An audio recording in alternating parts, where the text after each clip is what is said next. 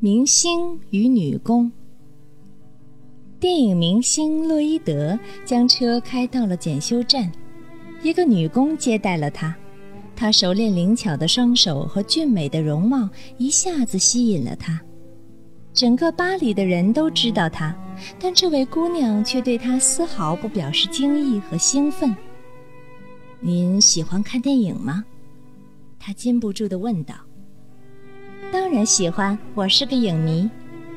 当车很快修好后，姑娘对他说：“您可以开走了，先生。”他却依依不舍道：“小姐，您可以陪我去兜兜风吗？”“不，我还有工作。”“这同样也是您的工作，您修的车最好亲自检查一下。”“啊，好吧，是您开还是我开？”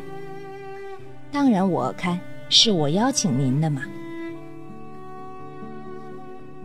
车行驶得很好，姑娘问道：“看来没有什么问题，请让我下车好吗？”怎么，您不想再陪一陪我了？我再问您一遍，您喜欢看电影吗？我回答过了，喜欢，而且是影迷。您不认识我。怎么不认识？您一来我就认出您是当代影帝阿列克斯·洛伊德。既然如此，您为何这样冷淡？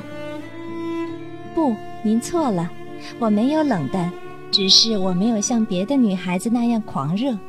您有您的成就，我有我的工作。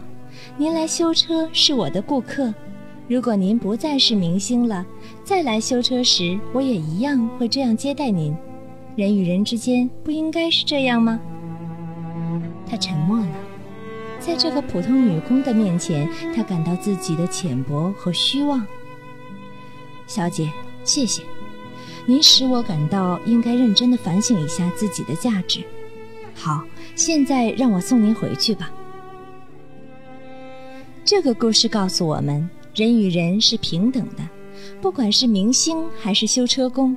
尊重自己和自己工作的人，对他人才能够做到真正的尊重，而不是浅薄的崇拜。欢迎下载喜马拉雅手机客户端，添加安娜妈咪早教公益播读加微账号收听节目。